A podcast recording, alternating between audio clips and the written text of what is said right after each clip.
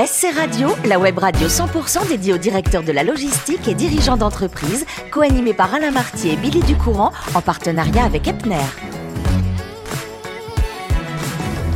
Bonjour à toutes, bonjour à tous, bienvenue à bord de SC Radio, la radio 100% consacrée à la supply chain.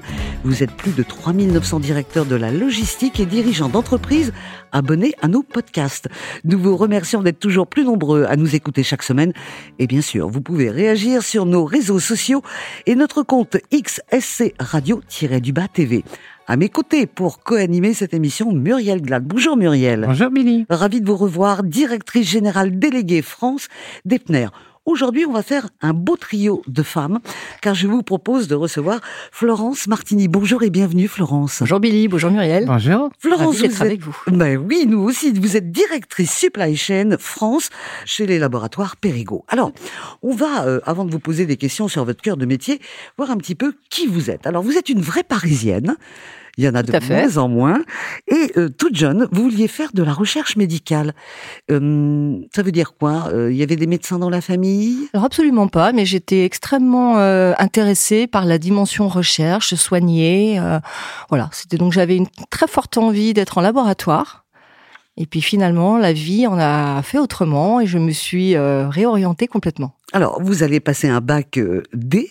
Euh, on, on reste quand même dans une préparation au départ, même si elle est minime. On peut s'orienter vers le médical avec un bac D. Euh, et puis ensuite, on va vous retrouver à l'université Paris 12. Vous obtenez une maîtrise de gestion commerciale internationale. Euh, je précise, ce sont les langues étrangères appliquées au commerce international, allemand et anglais. Là, ça y est, vous avez choisi une autre voie. Exactement. En fait, je me suis orientée, je dirais, au démarrage, c'est un peu par hasard, mais finalement, je me suis retrouvée à partir dans la dimension commerciale, euh, supportée par les langues, progressivement, pour arriver jusqu'à la maîtrise. C'est c'est parti comme ça, en fait, que progressivement, j'ai évolué dans des domaines commerciaux avant d'arriver en supply chain. Alors, dans, ces, dans ce commerce international, langues appliquées, il y a l'anglais, bien sûr, et il y a l'allemand. Alors, ma chère Florence, vous faites aussi des études et des stages en Allemagne du côté de Hambourg. Racontez-nous. Effectivement, donc euh, j'ai une formation à la base allemand-anglais. Mhm. Et les hasards de vie, là aussi, donc ma vie est un peu euh, quand même jalonnée d'éléments de hasard à un moment qui m'ont mis sur la bonne voie. Je suis partie en fait travailler en tant qu'étudiante en Allemagne. Euh, L'expérience a été extrêmement concluante et j'ai réalisé les stages qui accompagnaient mes études en Allemagne. Donc j'ai travaillé chez un transporteur, dans une société qui faisait de l'import-export. Et j'ai donc passé à peu près deux ans à Hambourg, À Hambourg. en Alors, Allemagne, à visiter, aller à Berlin, faire un petit peu le tour de Mhm. l'Allemagne. euh, votre tout premier job, c'était chez euh, Fini Metal. Euh, là, c'est en Allemagne ou c'est Alors c'était en France. Une fois que retour en j'ai- France, à hein. un moment, j'ai décidé de me rapatrier en France. C'est le premier en fait emploi que j'ai euh, trouvé, que j'ai que j'ai pris, était un poste chez Finimetal, une société qui fait des radiateurs, Mhm. avec comme mission de mettre en place leur service client export. export. Donc, on va voir que cette ligne euh, de conduite, j'ai envie de dire, va vous suivre un petit moment. Ensuite, on va vous retrouver chez Ansel, qui est un laboratoire, pour créer cette fois-ci le service client export. Ouais. Là, on a une marque supplémentaire. Alors c'est un petit peu en fait toujours la même euh, logique en fait qui m'a accompagnée, c'est-à-dire la mise en place en fait. C'est vraiment mon cursus, euh, cette envie de créer des choses. Donc chez Finimetal, j'ai créé un service export Mhm. qui était de petite taille. Chez Ansel, en fait, c'était un laboratoire avec la même logique. L'idée était de rapatrier des activités qui étaient en Allemagne, en Angleterre et dans divers pays et de les monter au niveau du siège et de créer un véritable service export. Alors, ensuite, on va vous retrouver euh, du côté des chaudières, très connu, Saunier Duval. Là encore, c'est une création d'un service client. Exactement, c'était un peu euh, toujours la même idée, mais là je me suis dit j'aime la partie managériale, j'aime la partie équipe. En domaine export, les équipes en termes de taille sont un petit peu plus limitées, donc j'ai Mhm. eu envie en fait d'étoffer et de partir sur un business France. Et donc c'était un petit peu la même idée, néanmoins c'était de créer un service client, un service recouvrement. Et là j'ai commencé un petit peu à toucher à la logistique et à la supply, donc de créer ces activités au niveau des sièges, du siège, activités qui étaient en fait réalisées dans des régions. Et en fait, donc Oui. l'idée a été de créer l'équipe, de mettre en place la structure, les outils au niveau du siège. Vous aviez un beau souvenir, on va remonter un petit peu plus loin, de, de chez Ansel, finalement. Oui. Oui, parce que juste après Saunier Duval, euh, qui va durer quand même quelques années, vous allez rejoindre encore une fois cet univers euh, qui est Omega Pharma, et là vous allez rester plus de dix ans. Vous êtes responsable du service client et vous êtes euh, finalement après racheté Oui. par Périgot. Exactement. Donc c'est une continuité. Alors on est dans la continuité parce que c'est toujours ce fameux cursus très orienté service client en fait qui est mon ADN d'origine. Euh, L'objectif à l'époque au laboratoire Omega n'était pas de créer un service pour le coup, c'était un petit peu la différence, mais c'était de restructurer un service existant et qui ne fonctionnait pas. Et là, c'était toujours dans la même logique. Après avoir eu une dizaine de personnes à manager, j'étais sur 40 et quelques personnes. Donc l'idée était là de restructurer, de développer, de mettre un cadre. Donc néanmoins la même continuité, je dirais service client et cette dimension création. Oui, alors euh, quand vous êtes racheté par euh, euh, comment vous passez de ce service client étendu, j'ai envie de dire, hein, c'est pas un service basique, on voit tout ce que vous avez pu faire, à directement euh, intégrer la supply chain En fait, une opportunité. Le, la personne qui était mon manager euh, m'a proposé, par rapport, je pense, à ma personnalité, le fait que j'ai déjà travaillé dans des groupes américains, mhm. qui était quelque chose qui était euh, qui peut être challengeant pour certaines personnes. En fait, cette personne, euh, ce directeur supply chain de l'époque, a quitté l'entreprise et m'a proposé de relever le challenge et de prendre la direction supply chain. Donc quelque chose qui n'était pas forcément naturel et logique si on regarde mon parcours très service client, puisque là, pour le coup, on étoffe, on passe aux achats, la logistique, la prévision de vente, euh, les approvisionnements, donc quelque chose de bien plus complet. Mais c'était en fait l'idée du challenge, de se dire, OK, on teste, on euh, voit. double challenge parce qu'une femme à la supply chain, c'était nouveau. Ah, ça, j'avoue que c'est vrai aussi. C'était un petit plaisir, j'avoue. c'est de se dire, oui, effectivement, il y a peu de femmes en supply chain. Bon, Muriel, on l'a vu, un beau parcours, euh, une envie, euh, peur de rien, j'ai envie de dire. Enfin, pas au niveau du travail, euh, pas des challenges, ils sont là, elle les prend en bras le corps. Vos questions. C'est relever des défis, c'est ça qui est, c'est ça qui est admirable.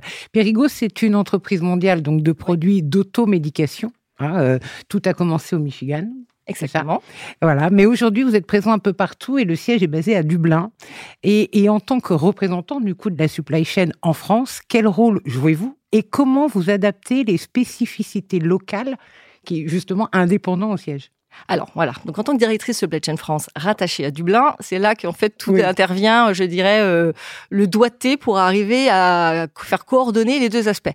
La direction supply chain, donc qui est basée à Dublin, a comme objectif et comme mission de définir la stratégie générale. Ça faut être clair là-dessus. Ce n'est pas au sein de la France qu'on définit l'ensemble des visions, des enjeux, des, des outils qu'on va mettre en place. Il y a une vraie direction qui vient de l'Europe et donc de Dublin. Et l'objectif, en fait, de mon rôle à moi en tant que directrice supply chain France rattaché aussi au directeur général, et de mettre ceci en musique, de la déployer, et je dirais aussi de l'adapter, parce que s'il y a une directive, c'est une chose, mais après, chacun des pays de Périgo a ses spécificités si je prends l'exemple de, si je prends le cas de la France qui est le mien, moi je travaille en direct avec des pharmaciens. Donc je travaille en direct avec 15 000 pharmaciens. Donc j'ai des enjeux supply qui vont être un petit peu différents de ce que peuvent avoir mes collègues qui vont par exemple travailler avec des grossistes. Donc l'idée c'est que moi je réadapte cette vision générale. Je la coordonne aussi avec mon business France. Et Je mhm. reviens toujours à mes premières amours, ce côté client, ce côté business, d'arriver à mélanger la partie que je dirais plus technique de la supply chain et d'ensuite l'adapter avec la vision du business France et de la déployer en fait euh, en respectant ces deux critères. Super, très bien. Et alors, on est bien d'accord que l'IT, c'est quelque chose qui est crucial au sein de la supply. Et si je comprends bien, Perigo est en train de changer les choses et, fait un investissement important dans ce domaine. Euh, comment cette transformation vise-t-elle à répondre aux défis euh, qui sont liés à la data, au processus informatique sur lequel on n'est pas grand-chose en supply si on n'est pas aux, normes sur ces sujets? C'est tout à fait ça. En fait, quand l'IT, quand on n'en a pas, c'est là qu'on se rend compte que c'est indispensable. Donc, les métiers de la supply par nature sont des métiers qui ont besoin de s'appuyer énormément sur des chiffres, sur des datas et de les avoir en temps réel. Donc, c'est un sujet qui, chez Perigo France, était jusque-là assez compliqué. L'accès à la data, la data unique, était très compliqué. Euh, je pense que c'était valable en France, mais pas uniquement, puisque le groupe Perigo, au niveau du Dublin, la dimension réellement supply chain, a souhaité investir énormément dans les outils. Donc, on met en place des outils pour mieux piloter le forecast, la prévision de vente. On met des outils en place pour euh, piloter les approvisionnements. Il y a tout un tas de projets qui ont été toujours très importants, mais je pense se sont accélérés en 2023 et en 2024, qui ont vraiment comme vocation euh, d'automatiser, digitaliser, renforcer, pour déjà aussi éviter que les gens passent du temps sur des tâches sans valeur ajoutée, qu'on soit plus dans l'interprétation des datas, l'utilisation, l'analyse pour en tirer des axes de travail, plutôt que d'être dans le, le fait de rassembler les datas, de les, les manipuler, les, chercher, les compiler, les comparer, les corriger. Donc c'est vraiment l'axe qu'a pris l'entreprise avec un certain nombre de projets extrêmement importants qui font que la supply chain de Périgo France et plus globalement du groupe Périgo sera extrêmement différente en 2025. Je pense quand on regardera derrière, la supply chain Périgo aura extrêmement changé entre 2023 et 2024. Ah, ils auront fait un vrai bon, euh, un vrai un bon en avant. véritable bond en avant sur cette dimension. Alors, comment aussi, au sein de vos, vos équipes, en tout cas de la supply, a réagi euh, à l'approche, dont on dit à l'américaine, puisque finalement, on, on démarre dans le Michigan, euh, à la RSE adoptée euh, par le groupe, bien évidemment. Vous avez souligné l'importance de la RSE dans votre ADN, pris des initiatives indépendantes, notamment en lançant un bilan carbone Oui, euh, et en optimisant la gestion logistique pour réduire l'impact environnemental. Alors, il y a eu cette dimension où le groupe euh, nous a extrêmement drivé sur la partie euh, RSE. Euh, après, j'ai envie de dire un peu à l'américaine, sans que ça soit négatif, mais vous voyez, ce côté groupe qui descend. Et en fait, j'ai au sein de l'équipe des équipes qui sont extrêmement concernées par euh, ce sujet-là que ce soit en logistique, que ce soit dans mes équipes achats, dans mes équipes euh, approvisionnement, etc. Et on a fait le choix en tant qu'équipe France de relever le défi et de se dire, OK, il y a une directive, il y a une vision, mais nous, comment on va les décliner au niveau France? Donc, Il y avait une vraie envie de la part des équipes. Il y a en plus une nécessité. Il faut savoir que l'industrie pharma et notamment euh, les pharmacies en ville, c'est vraiment une industrie qui est extrêmement carbonée. Mm. Donc l'idée, c'était de se dire, on n'a pas le choix, il faut évoluer poussé, je dirais, par nos jeunes talents dans l'équipe, par exemple, mais pas que, mais c'est dire on doit s'adapter, on doit mettre en place des choses. Et donc l'équipe, euh, avec moi, en fait, a défini quatre axes de travail que nous avons commencé à décliner en 23, sur lequel ça sera également un point extrêmement important, en 2024. Donc le bilan carbone, vous l'avez dit. On a aussi le fait d'éviter de détruire des produits. Donc c'est ce qu'on Mhm. appelle pour nous euh, travailler avec des associations caritatives pour supporter aussi un axe social. C'est aussi le développement des produits. On fait un, beaucoup de focus là-dessus, qui était peut-être, je dirais, le sujet numéro un pour le groupe. Et ensuite, nous, au niveau local, le gros travail qu'on a en fait décliné, qu'on a démarré et qu'on va continuer de décliner, c'est la partie logistique pure et dure, c'est-à-dire améliorer en fait notre gestion logistique, faire de plus grosses livraisons, en faire moins, pour arriver en fait à impacter positivement l'environnement. Alors, on va pas se leurrer, il y a deux dimensions, il y a la partie environnementale et il y a la partie coût, c'est une certitude. Mais l'avantage d'avoir les deux coordonnées nous a vraiment permis d'avoir à bord la force de vente, d'avoir également à bord nos clients. Et donc, c'est vraiment un travail qu'on fait au quotidien, qu'on développe euh, cette année de façon extrêmement importante. Donc, Mhm. on optimise nos livraisons pour être plus euh, RSE.